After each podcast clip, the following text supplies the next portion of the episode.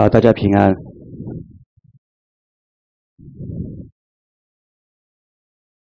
今天这个管教的话题不太好讲啊，因为嗯、在这样一个我们生活在这样一个幕后的时代，这样一个后现代的文化里面，管教这个话题呢，人们不太喜欢听。那感谢主，我们是主内的，我们都有真理的教导，所以呢，情况会好很多。但是有时候呢，教会呢，常常有时候会受一些外面的那些世界的一些想法的影响，一些文化的影响，所以呢，潜移默化的时候呢，会有一些观念，会有一些想法，会有时候使我们忽略一些重要的东西。那什么样的观念，什么样的想法，常常也会影响到我们主内的弟兄姊妹呢？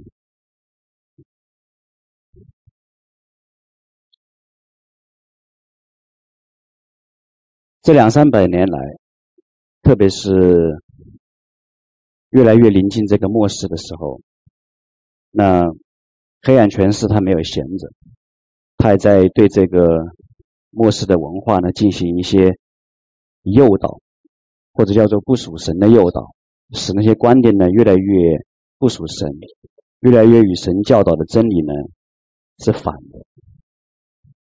那首先关于这个权柄的问题，那权柄呢确实是有很多的腐败这种现象存在，权柄人物呢有他的腐败，有。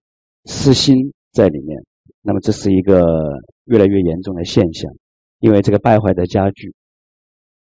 但是呢，不是说要因为这样走一个极端，导致呢对真正的权柄神，人们也开始产生质疑，以及神所设立在地上的权柄，那常常呢。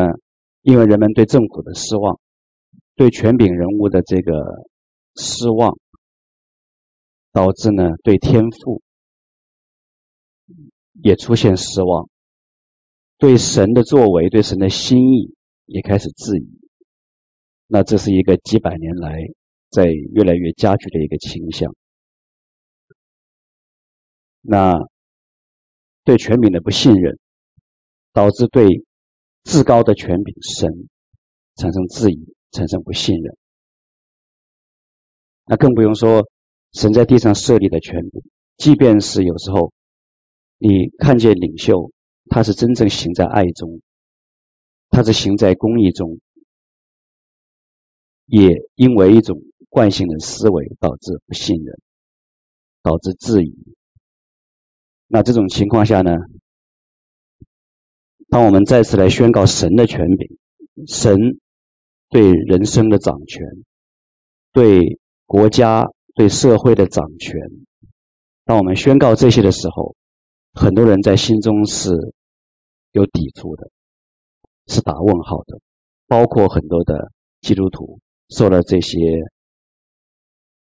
社会上的这些惯性思维的影响，那这是一个。很大的问题是，其实需要我们克服的。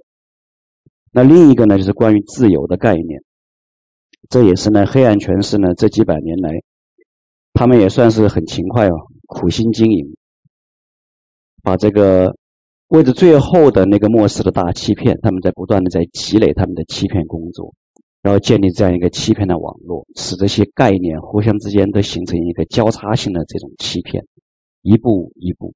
就像说的，这个东西骗不了你，那个东西可以骗你。另外一个方面又可以骗你，因为是一个欺骗的一个网络。那另外一个很大的一个跟欺骗有关的这个概念呢，就是人们怎么去定义自由，然后因着对自由的错误的定义，然后去崇尚这种这种不合真理的自由。那那现在很时髦的都是讲自由。那人们都很喜欢说啊，我崇尚自由，我向往自由。但是当人们这样说的时候，我说世俗的人们这样说的时候，他未必是把这个放在一个一个真理的光照下对自由的一个正确的定义。那我记得以前那个时候，我们革命烈士啊，革命烈士有一首诗，很好的诗，叫做什么？嗯、生命诚可贵，爱情价更高。若为自由故，二者皆可抛。但是呢，讲的很美哈，但是那个是不是在真理的光照下的定义？这要打一个大问号。他说的那个自由是一种什么样的自由？而回到圣经，你在神的话语、真理的光照下，又是一种什么样的自由？所以现在的这个后现代的教导呢，是告诉你一种什么样的自由呢？是要那个鱼离开水的那个自由。大家懂我的意思吗？他会对鱼说：“你干嘛要待在水里？多受限呢？从水里出来吧，到地上海阔天空，你甚至还可以飞起来。你看鸟多自由。所以你从水里出来吧。等你真正的从水里出来的时候，对不起，怕他一网子就给你网住了。是这样一种自由。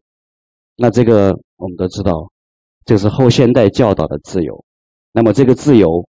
跟我们今天要讲的这个这个话题，那是抵触的，那是第二个观念，我们需要去警惕。那第三个，也是从这个第二个自由里面进一步的这样，我们也提到了，就是说，很多人把现在怎么样去定义爱，给我这样一种。所谓的自由，你只要能给我这个自由，你就是爱我；你不给我这个自由，你就是不爱我。人们就是这样肤浅的定义爱。但是我们知道爱是怎么定义的？爱回到圣经里面的定义可丰富了。那我上次分享，我也正好谈到了这个圣灵的果子的时候，谈到了怎么定义爱。那世人是怎么定义爱？在这样一种错误的定义下，他怎么会去来以一个不正常的心态来去面对神的管教这个话题？那那如果没有这样一个正确的这样一个真理的光照，没有这样一个对爱正确的定义，什么是真正从神来的爱？什么是真正的爱？如果没有这个的话，那也没办法去面对神的管教这个话题。所以三点，后现代的那个欺骗的网络给你的三点，一个是权柄，他认为都不可靠，所以至高的权柄，他也。不相信，不信任，然后自由它的定义和从神来的定义不一样，爱的定义和从神来的定义也不一样。那如果这三个概念如果不纠正过来的话，你很难的面对神的管教这样一个话题。那反过来说，如果说这三点的困惑对于我们来说不是困惑的话，或对于许许多多在线上的弟兄姊妹，如果不是困惑的话，那管教的话题就好开展，就好继续的往下去讲，就会好讲很多。那说到管教，你要先说神的心意。神造人，神有救赎堕落的人。他的心意是什么？是让你得救，更是让你从得救继续的往前，进入到得胜，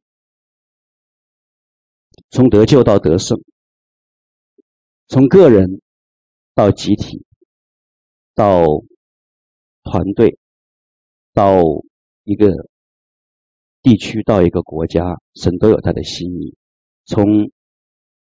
得救到得胜，不同层面的呼召，不同层面的心意。那从最基本的仅仅得救，到你要成为他所喜悦的心腹，这是讲与他的亲近关系，与他越来越亲近。另外一面，另一条线，你要成为他所呼召的圣洁的国度君尊的祭司。而且不是按照亚伦等次，是按照麦基洗德的等次。你要来在受召的万物面前来见证他，代表他，管理万物，彰显他的荣耀。那么这两条线呼召都是非常高的。那这样的一个呼召，其实总是超乎我们所以为的。我们有时候以为说，啊，神就要我到这个程度了，但实际上，神的呼召总是比我们以为的要。大，或者说他为我们所预备的，我们能达到的一个那个属灵的高度，其实也是超过我们自己所以为。他为我们预备的，他看到我们的这个属灵能达到的这个潜力，也其实比我们自己以为的要大。那在这种情况下，神不会满足于你只仅仅得救，或者停留在一个层面。他希望你继续的拔高，继续的往前走。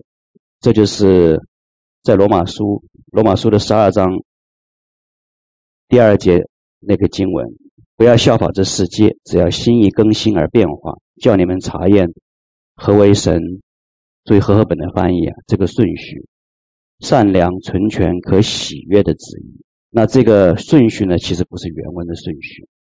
所以，如果按这个顺序你来读呢？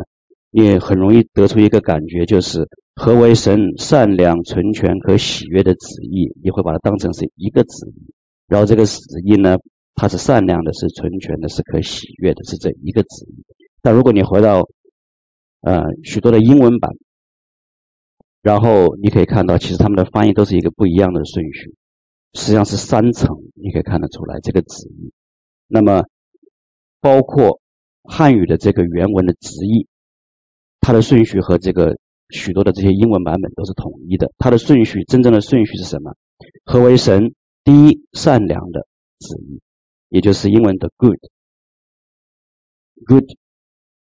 神的这个善良的旨意。第二个可喜悦的旨意，acceptable，可喜悦的旨意。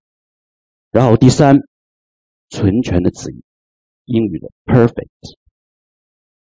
所以你可以看到，从 good 到 acceptable 到 perfect，它有一个这样的一个往上的一个升级。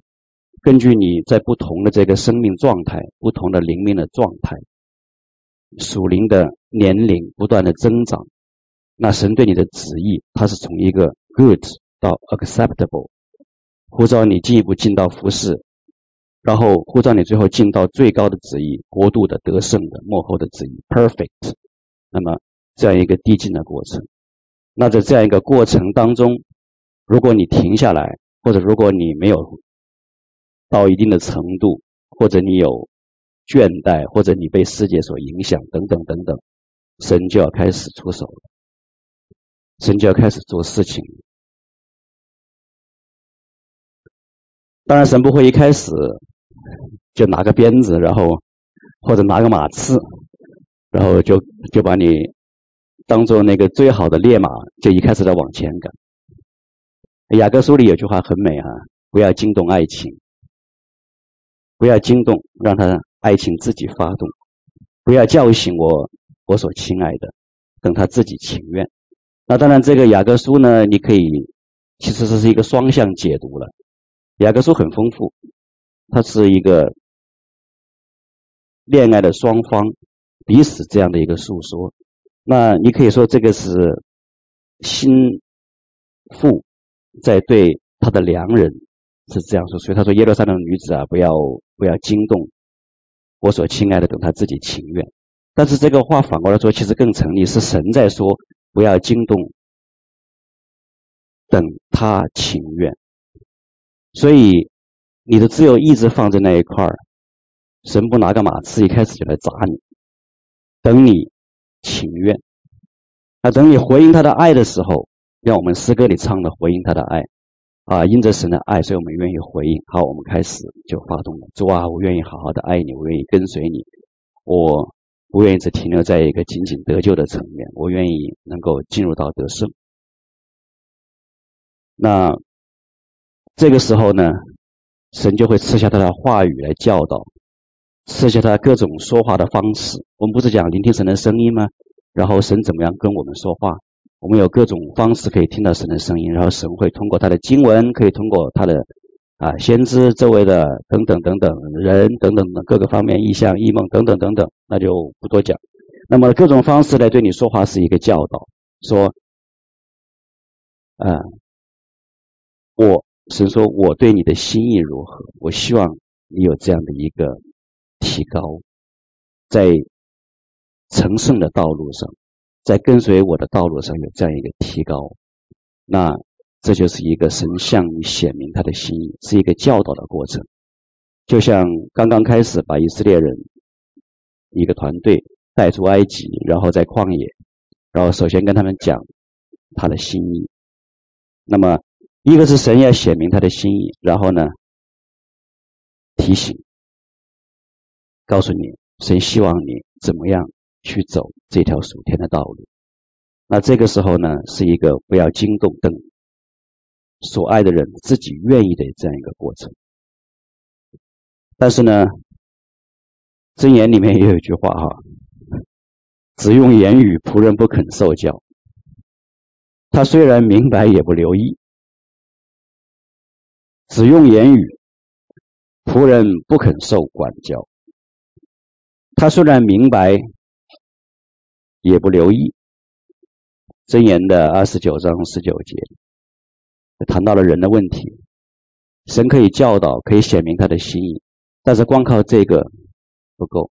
我们也是这样走过来的，我们都知道道理，我们都知道，但是我们自己的里面那种惰性也好，那样一种怀疑也好，那样一种等等等等世界的拉扯也好，不确定也好。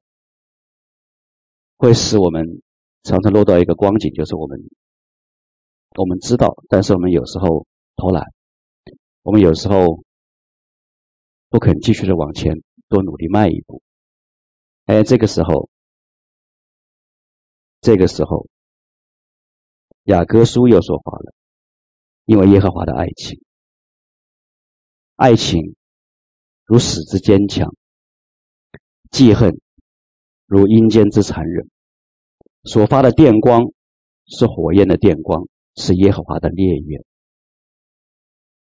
当神的爱临到你身上的时候，他不放过你，他不放过你。当你看，当他看到你倦怠、偷懒的时候，他发出他的电光。当他看到你的心还在被世界拉扯的时候，他发出他妒忌、记恨的电光，要把你电倒，要把你抓住不放。那这个时候，他就要兴起环境了，兴起环境来提醒你，你没有做到他的心意，你还有世界的拉扯。你还有老我的惰性，还有各样肉体的软弱。那这种情况下，神开始做事情了，他要管理你，或者说他要管制你，以借此来进一步的来教训你。当然，我说的你也是指的我，我们所有人，他要管理，要管制，要教训。所以加在一起就是管教，那是那管教的手就要兴起来，通过让你去经历不同的各样的困难的环境，那他可能是兴起一个环境，或者是带你进入一个本来你以为可能跟你没关的环境，但不管怎么样。他要做事了，你的安乐窝就要被打破了。那他可能是主动的兴起这样一个过程，主动的兴起。那他更可能也是一个默许的过程，默许这个事情发生，默许经历领导你，不管是病痛也好，或者是。呃事故也好，患难、逼迫等等等各个方面的误解等等各个方面的。那有时候呢，如果是他的默许的话呢，他是会尊重一个律，一个属灵的律。你做了这个，你就得出这个结果。也就是圣经说的，你种的是什么，收的是什么，他会默许。有时候他会撤开这一层额外的保守、保护，使你经历这个后果。那或者甚至呢，他会许可仇敌的攻击，他会许可仇敌来攻击你。那不管是他主动兴起的这个环境，患难也好，困难也好，各样的不顺，或者是他默许的。总之，他的目的是什么？让你来经历，经历在过程当中，你的心苏醒、反思，然后达到一个纠错、纠错，然后归正的这样一个目的，使你重新去通过这些环境，然后能够重新思想神的话语、神的教导，重新来。求问他的心意，在这样的过程当中，你意识到自己哪些地方没有做对，然后再次来到他的面前，有纠错，有归正，那这是他的目的。当然不是反过来，就是说啊，你经历了任何只要是患难，只要是病痛，只要是事故等等等等，就都归为管教。我不这样认为。好像说，只要你有不顺，只要你有任何的这些不好的情况，那都是说神在管教你。我不这样认为。那有些呢是神看重你，然后要给你一个承重，给你额外加一个杠铃压在你肩上，然后让你承重，然后让你的身量继续的增长。那这是一个提高拔高的过程。那这个其实也是很美好的。但不管怎么样。是说管教也好，或者说是神给你的这个承重训练也好，有一点大家都同意吗？都是神许可的，对吧？因为因为这些里有话说，无故的咒诅不领到。那你说啊，咒诅这个词我不太想去去，我因为我现在已经。可以，可以，没问题。那我们到新约里面去。那新约里面主耶稣怎么说？如果你天赋不许可的话，两个麻雀一个都不会掉下来。你们的头发都被一根根的数过了。如果天赋不许可，一只麻雀都不会掉下来。那谁许可的？那当你如果进到这样一个环境了。重点，重点不在于你抓着张三、抓着李四、抓着王五来来求问，来向他们来问。哎呀，你帮我看看，分析一下，看看这是不是神的管教？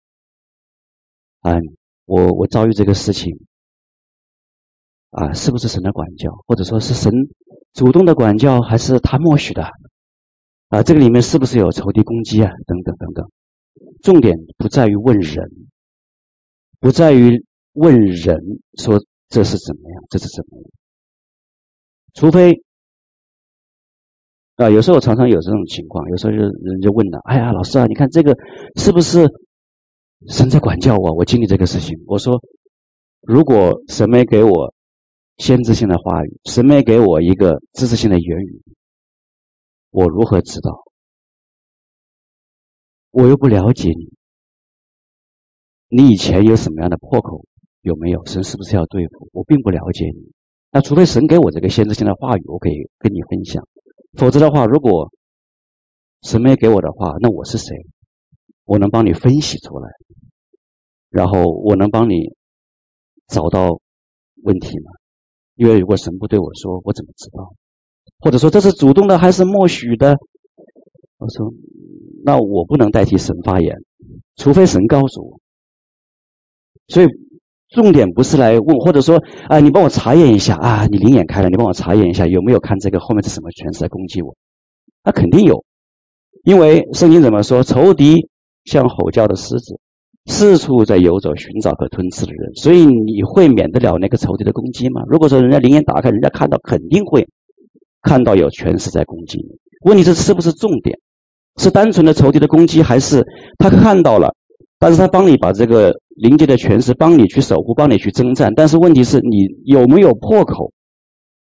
你自己的破口有没有堵上？这个是重点，而不在乎是说啊有没有黑暗权势在攻击我，或者是我如何去把这个黑暗权势的攻击暂时把它解决掉。但是重点在于这个是不是因为你有破口造成的？那这个破口你要如何去对付？这个是问题的重点。那重点在哪里？重点在于在这样的一个患难也好、管制、管教的这样一个经历的过程当中，当事人你也好，我也好，自己能够来到神的面前，自己能够向神去求问。天父啊，不是你若不许可，一只麻雀都不会掉下来。那现在这一窝麻雀都掉下来了，连我自己也掉下来了，我头发都掉光了，那肯定是你许可的了，这么明显。那在这样的过程中，主啊，你的心意是什么？你要我明白什么？你要我学到什么？否则你就白经历了。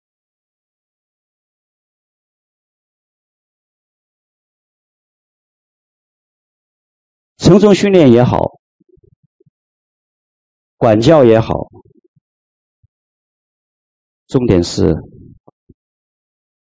你来到神的面前，主啊，要我学到什么？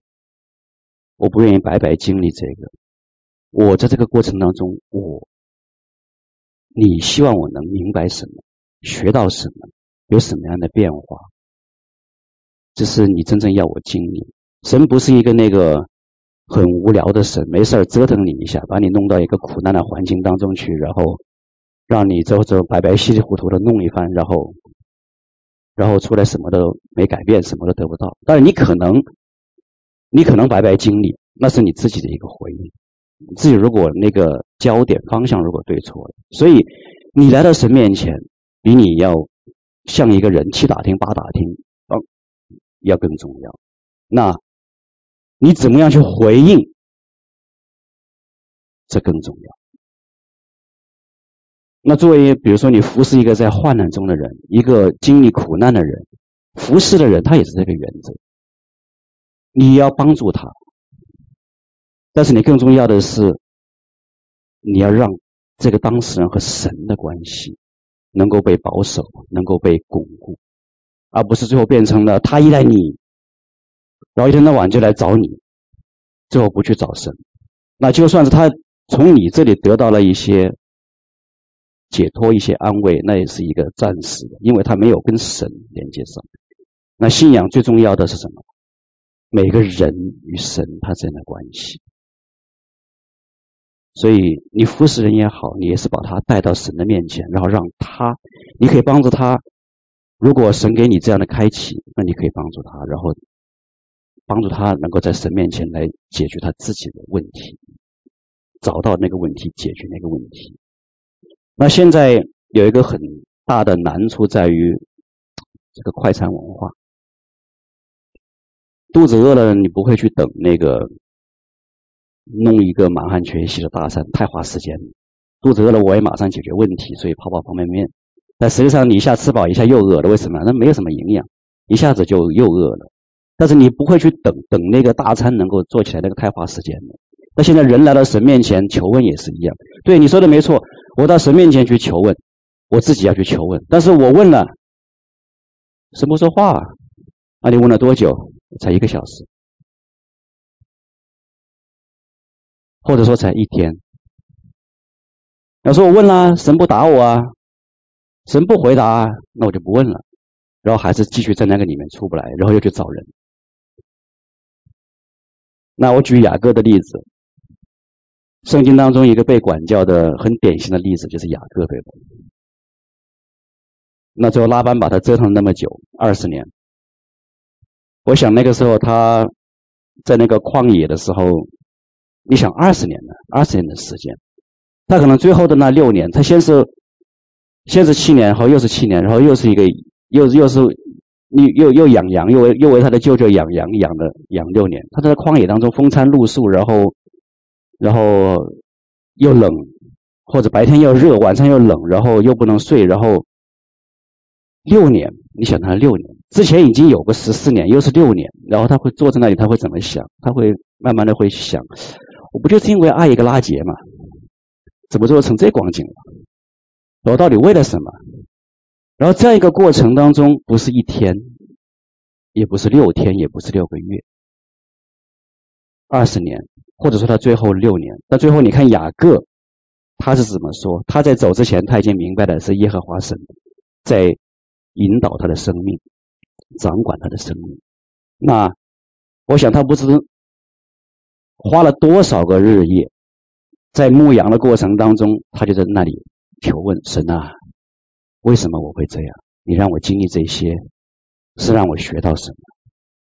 那他花了六年，最后的六年，他明白，或者说他花了整整二十年，他才能真正明白神对他有这样一个带领。那你说我求问了一个小时、一天不够，常常神不会这么快来说话。所以，当你真正要进到一个求问神的心意，主啊，我经历这些，你的管教也好，是你许可的这个经历也好，让我能学到什么，是一个可能需要。很长时间，有耐心的一个等待神向你说话的过程。那么在这样一个过程当中，真的可能神不会马上说话，并且神要带领你是经历这样一个不断等待的过程。那雅各就是这样一个例子。那还有呢，一个可能比他快一点的，就是另外一个经历患难的典型的例子。那个人叫约伯，那这个约伯呢，相比之下可能比雅各要快一点，他没有花二十年时间才得到答案，他可能快一点，但是他经历的可以说比雅各更重，因为他一瞬间家破人亡，然后呢，事情发生的太突然了。那约伯他可能他得到的答案稍微快一点。但约伯的问题在哪里呢？这是我们的第二个常常的问题。你带着一个自义的心来到神面前求问，你常常得不到答案。那我自己的理解啊，虽然圣经说约伯是一个完全正直、敬畏神、远离恶事，而且神也这样说。虽然有这样的经文，但是你综合整本约伯记来看，你也看到后面说约伯之义，所以最后那个年轻人以利户站起来了，因为圣经也很明白的说，以利户感到愤怒，因为约伯之义，并且最后神才说神悦纳约伯，因为他为他的三个朋友祷告，那么神悦纳约伯，那之前表明有。约伯有不合神心意的这样一个过程，所以我自己读约伯记呢，从其实从很早读的时候呢，我就一直感到我说约伯确实是个义人，但是总觉得有些地方总觉得好像他是有原因的，神不会让他稀里糊涂白白的，就是好像就有人说的神是一个那个反复无常的人，就是因为为了跟撒旦打个赌。然后就把这个无辜的约伯卷进这么一个大漩涡里面，也可以这么说吧，因为约伯是非常的敬虔优秀，但是一定有什么原因，神许可这个事情临到约伯，一定有约伯在他的生命当中不足的地方，神才会许可他。如果你说完全说约伯是一个艺人，一点瑕疵都没有，这个本身不合圣经。为什么？唯一没有瑕疵的只有主耶稣一人。约伯不会是全然的如神一样完美的人，他一定有一些地方神要对付他，所以才让他经历这样的事情。那在哪里呢？其实隐隐约约以前我读的时候，我也是那个感觉，就是一定有什么原因，神会许可这个经历领导他。到后来呢，有一位美国的先知，他在这方面有有这个开启，我也是比较阿门的。他讲到约伯记的第二十九章，约伯记的第二十九章，整整一章才二十五节，二十五节经文里面，约伯却提到了我四十二次。二十五节经文当中，约伯提到了我，想当年我怎么样怎么样。我怎么怎么样？我站在城门口，人们都怎么怎么样？我怎么怎么样？王子都要对我怎么怎么样？掌权者都对我怎么怎么样？老年人对我怎么怎么样？年轻人要对我怎么怎么样？想当年我的荣耀是何等的怎么怎么样？而如今我凭什么？全能神回答我：我凭什么遭遇这些事情？想当年。我是如何如何如何如何。二十五节经文里面出现四十二个“我”字，约伯在以他为中心，而不是以神的作为为中心。那这是我比较阿门的，我相信也是这位美国的先知他在在领受当中、开启当中，他他看到的那。这是一个字义的问题。那这样一份字义，使约伯没有办法能够马上得到这个答案，甚至这样的一个字义的表达，我自己的一种感受，都差点把他前面所说的那个非常敬虔的话都给抵消了。赏赐的是出于耶和华，收取的也是他。我是赤身出于母胎，我也必赤身归回。赏赐的是他，收取也是他，耶和华是可以称颂的。这本来是很很好的，口唇都没犯罪的情，很好的表达。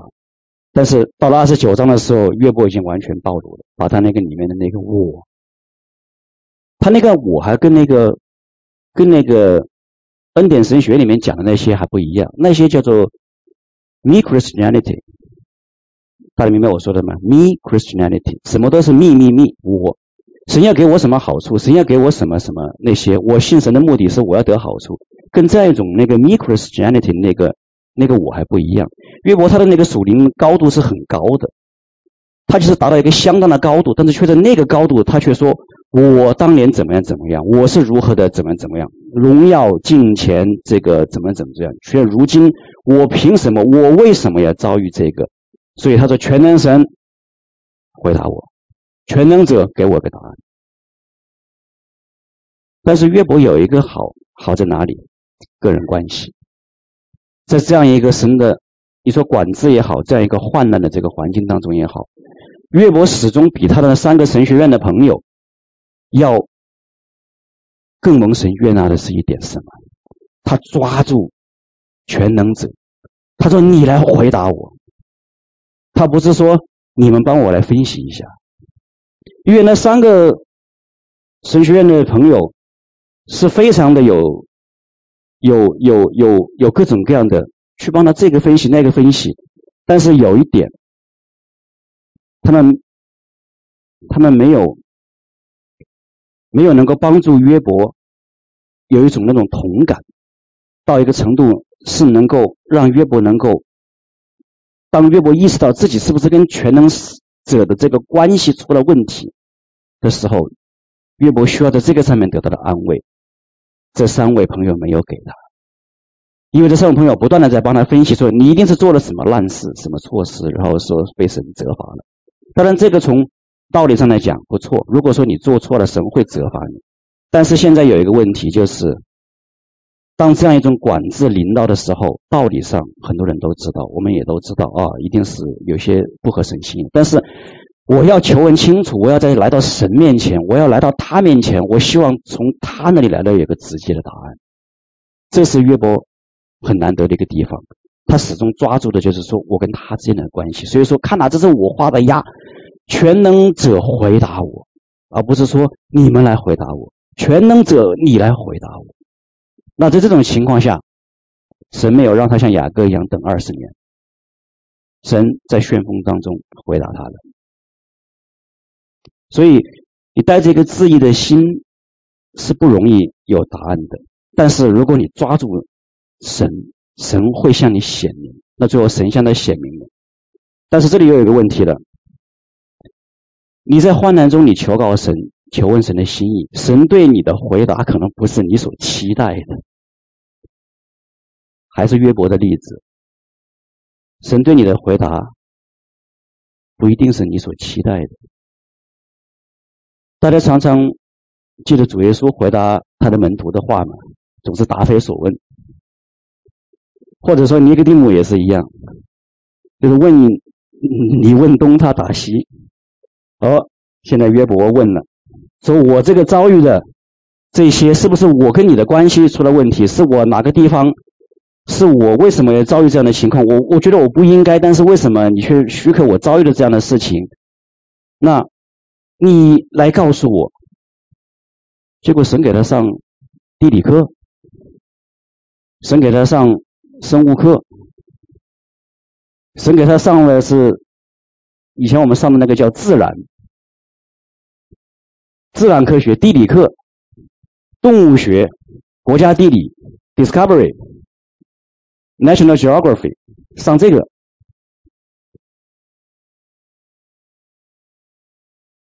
但是你看约伯，这为什么说约伯很难得？他还有一点，他抓住这个很重要的，他能从这个不是他所期待的答案当中，他能够听懂。以至于有一个正确的回应，他可以说：“啊，我知道了，你把这一切都搞定了，那我都搞不定。那行，那你是了不起的，你是掌管一切的，那随你呗，反正我认了，我认栽了，反正落在你手上，我认栽了，反正你什么都能。”你什么都知道，那我什么都不知道，我认栽了，那就看着办吧，我破罐子破摔。他不是这样，他的回应是什么？他极度谦卑下来。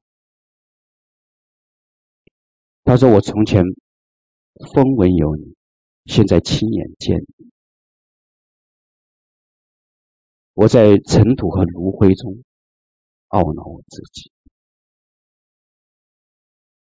这个时候，你可能更容易理解了什么叫做神的管制、管教，让约伯这样一个已经非常不错的人，啪一下子又提升到了一个高度。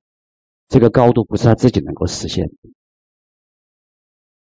他认为他已经到顶了，所以他在二十九章里面发那些牢骚。但是神说：“嘘，起来，往上提，兴起这个环境，没有无缘无故的咒诅会临到。”如果神不许可，一只麻雀都不会掉下来。约伯却从天上掉到地上，但是约伯又从地上升到天上。他的灵命在那，在那个瞬间，他的那个提升，他对自己重新的认识，这是神对他永恒的预备和期待。他走了进去，为什么？他有这样一个正确的回应。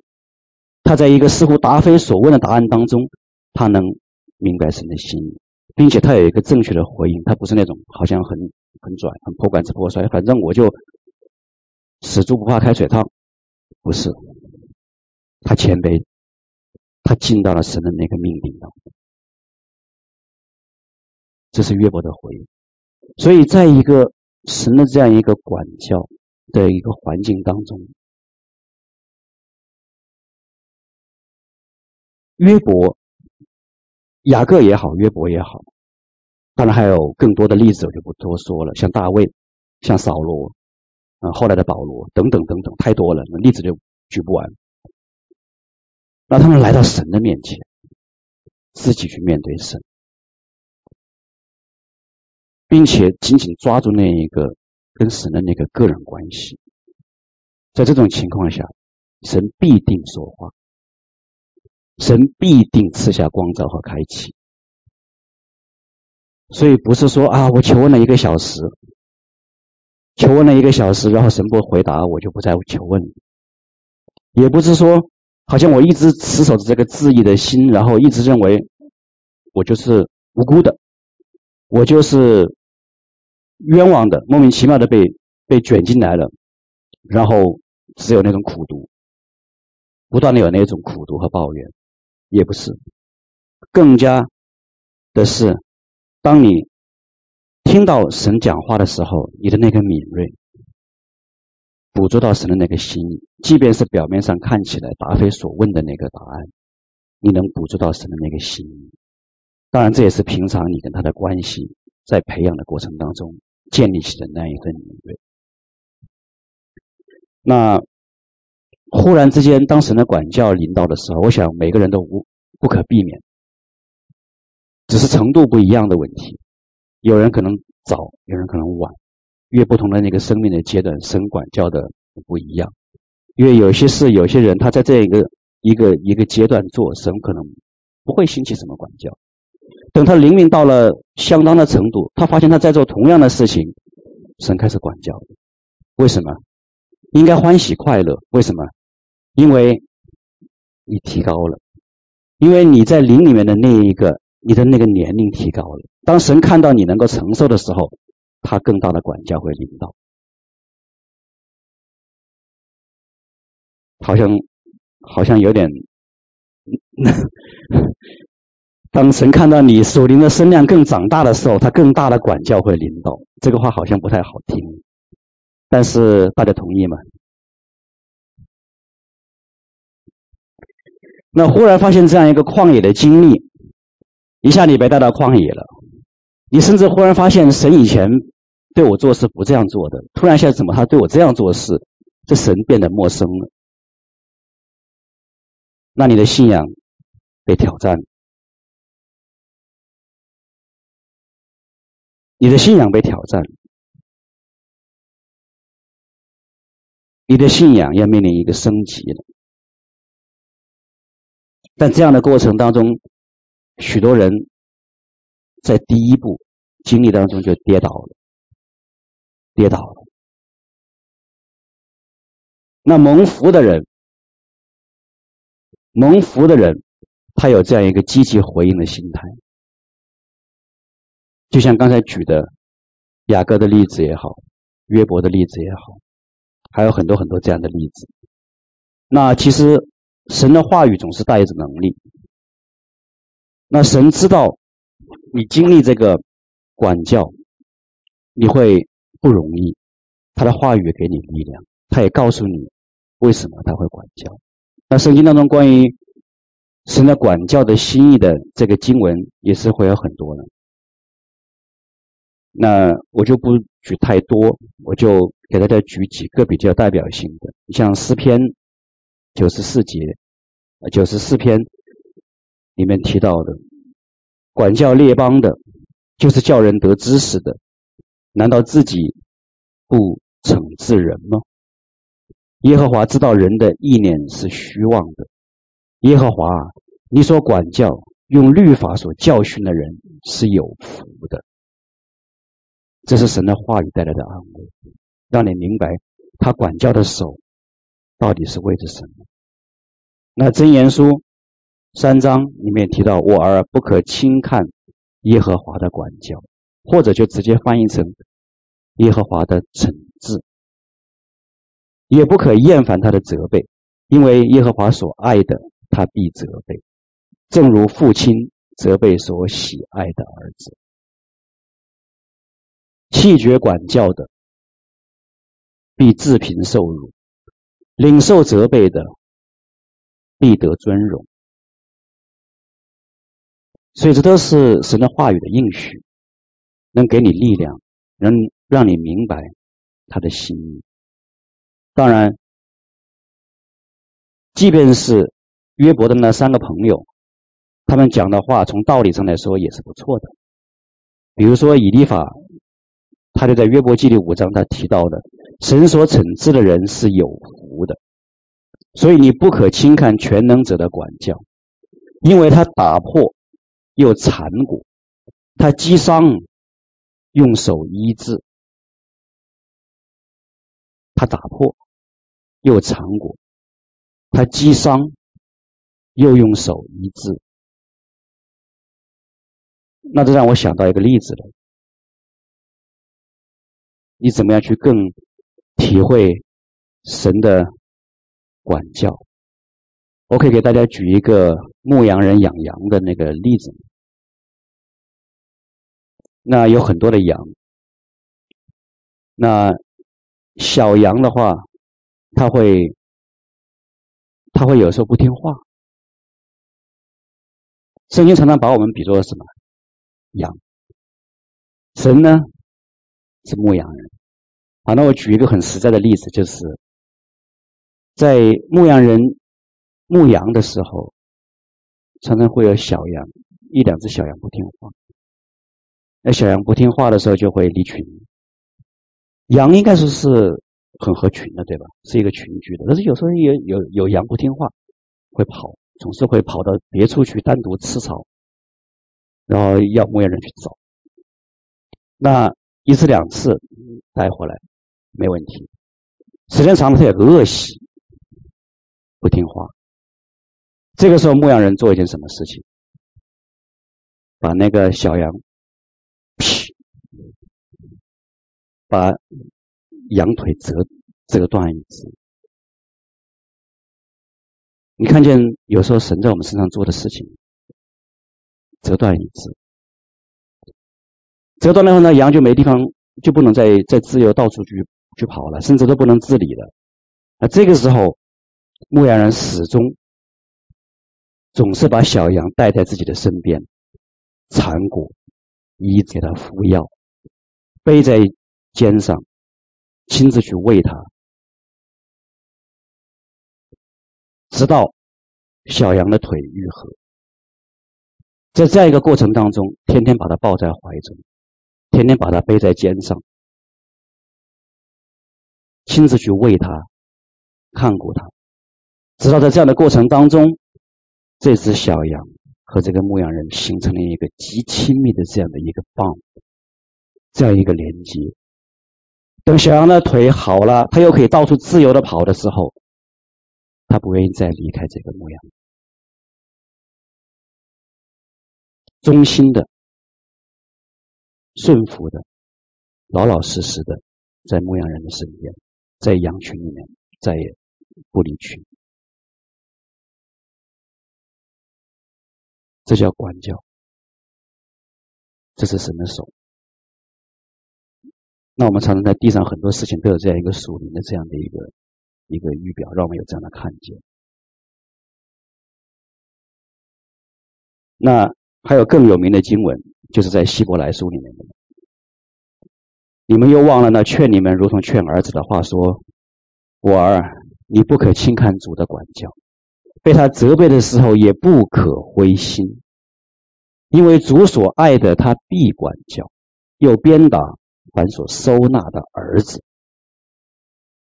你们所忍受的是神管教你们，待你们如同待儿子。”焉有儿子不被父亲管教的呢？管教原是众子所共受的。你们若不受管教，就是私子，不是儿子了。再者，我们曾有生身的父管教我们，我们尚且敬重他，何况万灵的父？我们岂不更当顺服他得生吗？生生的父都是暂随己意管教我们，唯有万灵的父。管教我们是要我们得益处，使我们在他的圣洁上有份。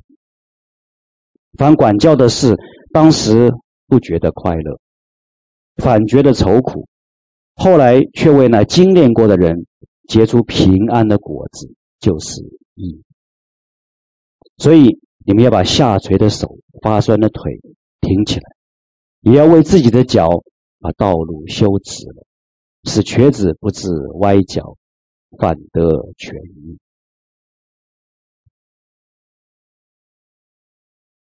那最可怕的事情是什么？重复悲剧，犯了的错误被管教了，又犯，又被管教，又犯，也可能到了一天，你发现没事儿了。我再做这样的事情，好像什么事都不发生。有没有一种可能是神不再管你？如果没有那样一个应有的一个。纠错、归正的一个回应，到后来，神不管你了，或者说，更大的作为，不再是管教，而是审判。我记得先知以赛亚一开头写书的时候，一开头就。他说：“唉，犯罪的国民，担当罪孽的百姓，行恶的种类，败坏的儿女，你们离弃耶和华，藐视以色列的圣者，与他生疏，往后退一步。你们为什么屡次悖逆，还要受责打？你们已经满头疼痛，全心发昏，从脚掌到头顶没有一处完全，尽是伤口、青肿与新打的伤痕。”都没有收口，没有产果，也没有用膏滋润。当先知发出这样一个呼喊，还不是只是对一个个人，而是对整个民族的这样一个悖逆、拜偶像这样一种败坏。发出呼喊的时候，看到那个悲剧在发生，巴比伦马上就要打过来，神管教的手，那是对整个一个民族。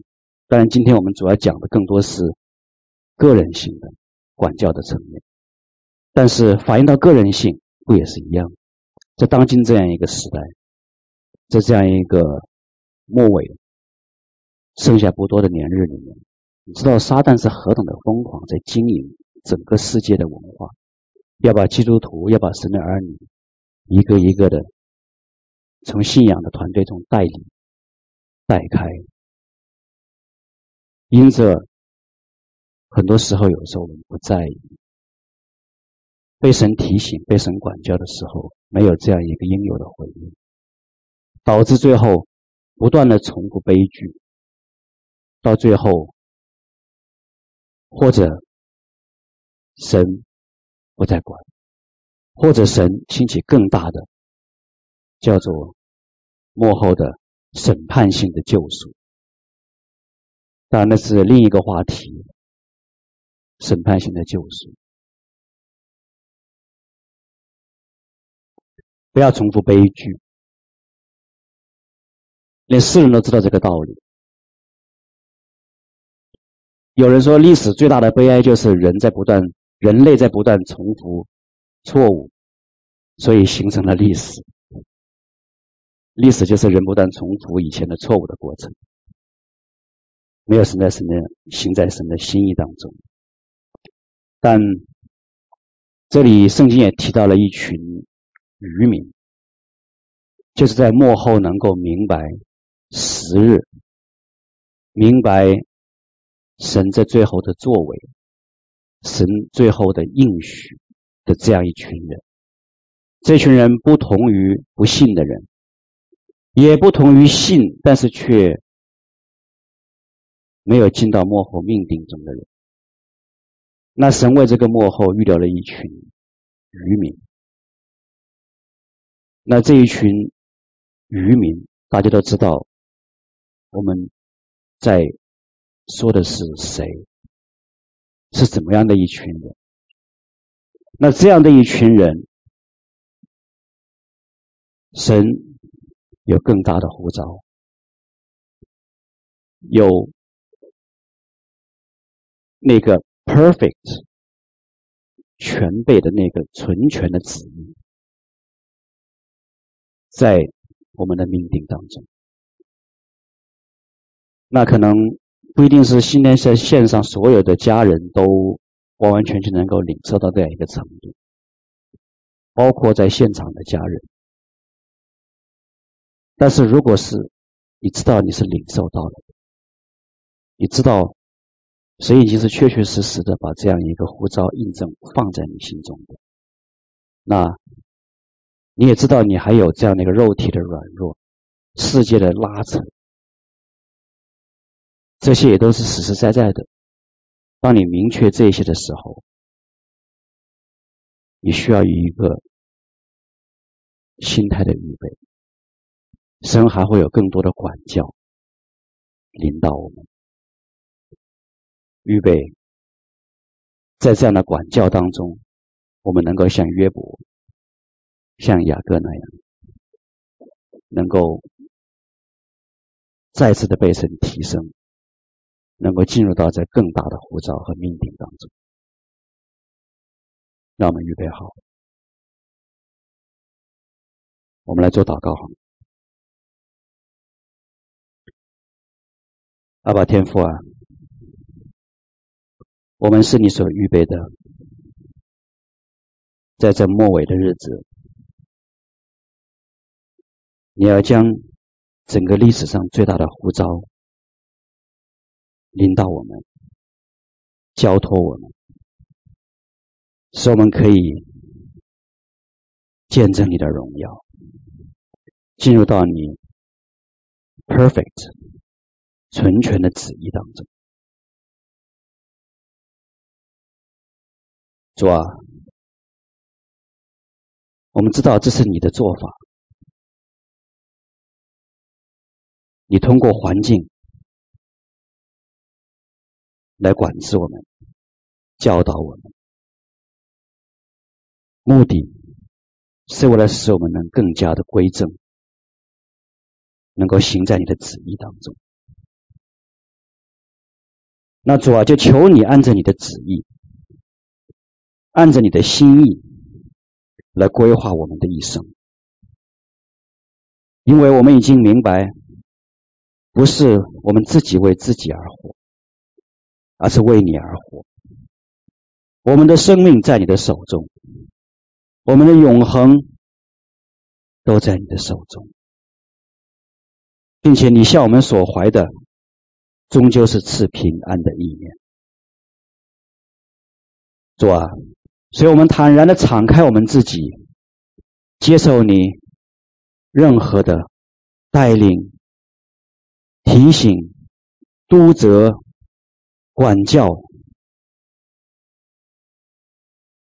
只要是出于你的，我们就默然不语，来到你的面前，在与你面对面的相交中，我们得蒙开启，得蒙光照，能更加合你的心意，成为耶稣基督荣美的样式。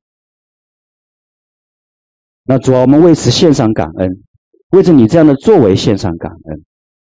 我们也预备我们的心，知道在这剩下不多的日子里面，你还要来做，做在我们的身上，为着我们的益处，为着我们能与你的圣洁有分。感谢主，感谢主你的预备和带领。我们也知道。